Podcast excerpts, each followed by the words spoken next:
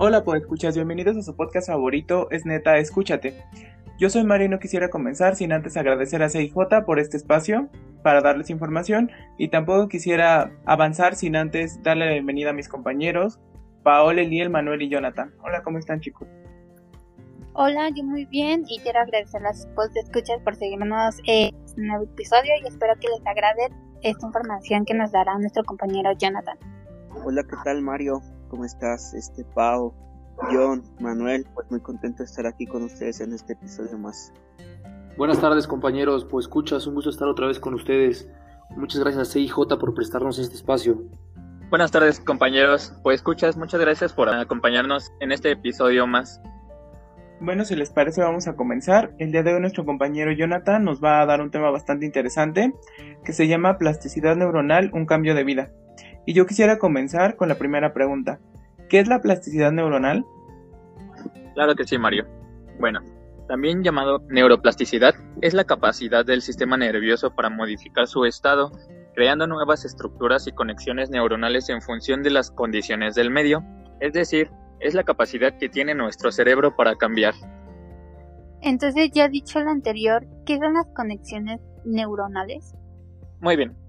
Recordemos que hablamos de conexiones neuronales porque son caminos extremadamente pequeños que conforman el sistema nervioso como el cerebro, sus extensiones que llegan a cada componente del cuerpo y así se genera la comunicación tanto interna con nuestros órganos como externa con el medio en el que nos desarrollamos.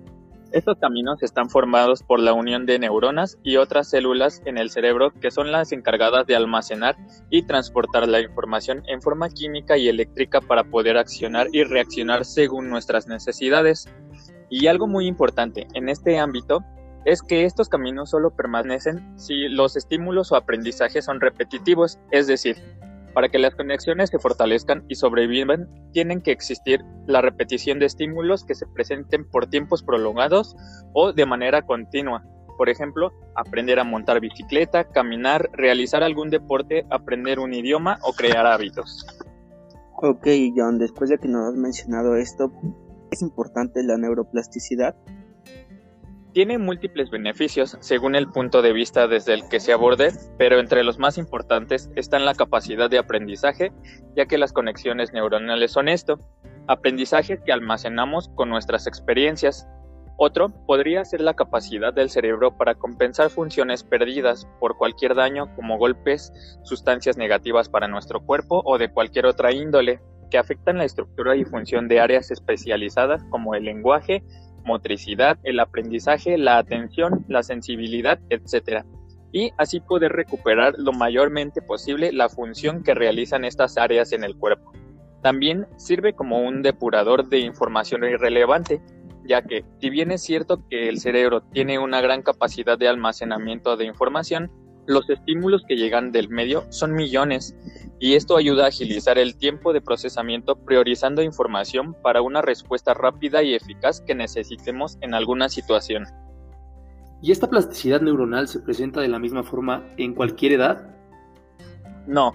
De hecho, como dato curioso, como seres humanos nos diferenciamos de otras especies, entre otras cosas, debido a que nuestro desarrollo físico y biológico no termina en la época de gestación, Aún después de haber nacido principalmente en nuestro sistema nervioso y cráneo, se sigue informando el número de neuronas en los niños es mucho mayor que en el de un adulto.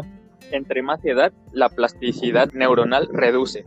Pero en este sentido, cabe mencionar también que el cerebro y sus componentes actúan conforme al medio y los estímulos que le presentemos, como el cuerpo es capaz de ser fortalecido y entrenado para minimizar su deterioro natural, esto significa que en la medida en que nos alimentemos se realicen actividades que estimulen sus capacidades como la lectura, ejercicios mentales, meditación, evitación de sustancias dañinas, excesos, buenos hábitos de sueño, adquisición de nuevos conocimientos y ejercicio físico, realicemos, el sistema nervioso potenciará sus capacidades y reducirá su deterioro. Muchas gracias por este tema tan interesante, Jonathan. ¿Nos podrías dar una conclusión, por favor? Claro, Yo creo que después de todo lo retomado en este capítulo, y aunque pueda sonar a veces muy técnico el tema de cuestiones anatómicas y neuropsicológicas, la importancia de conocer este tema radica en la descripción que nos hace de una de nuestras grandes características como seres humanos, y es que resumiendo todo esto podríamos deducir que gracias a esta capacidad de neuroplasticidad los seres humanos no somos computadoras incapaces de reescribir nuestros aprendizajes y de cambiar las cosas que nos dañan o con las que no estamos conformes en nuestra vida. A veces escuchamos frases como así soy y ni modo, así me conoció, entonces así que me quiere. Esta vida me tocó o las personas no cambian. Hagamos conciencia de que aunque es cierto que los factores del medio en el que nos desarrollamos inciden en nuestros pensamientos y comportamientos, también es cierto que si contamos con la capacidad de cambio y adaptación, así como la de poner en tela de juicio todos nuestros pensamientos, sentimientos, podemos cambiar estas situaciones o la forma en que reaccionamos ante ellas. Muchas gracias. Ok, muchas gracias, este Jonathan. ¿Algunos de ustedes chicos quisiera agregar algo?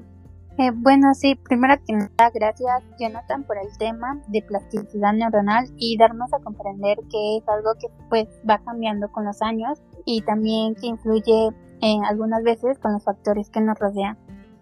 Pues muchas gracias John, me parece un tema muy interesante, muy importante y, y me quedo en esta parte donde mencionas, ¿no? Del desarrollo de pequeño que es cuando más podemos este, aprender mayor cosas que cuando vamos creciendo. Te agradezco. Sí, muchas gracias Jonathan. Fue un tema bastante informativo e interesante. Eh, bueno, para todos en general, ya que tiene muchas como funciones o beneficios que involucran todas nuestras capacidades y también nuestras funciones. Muy interesante, gracias. Muchas gracias por escuchas, por estar en este episodio con nosotros una vez más. Eh, nos vemos la próxima.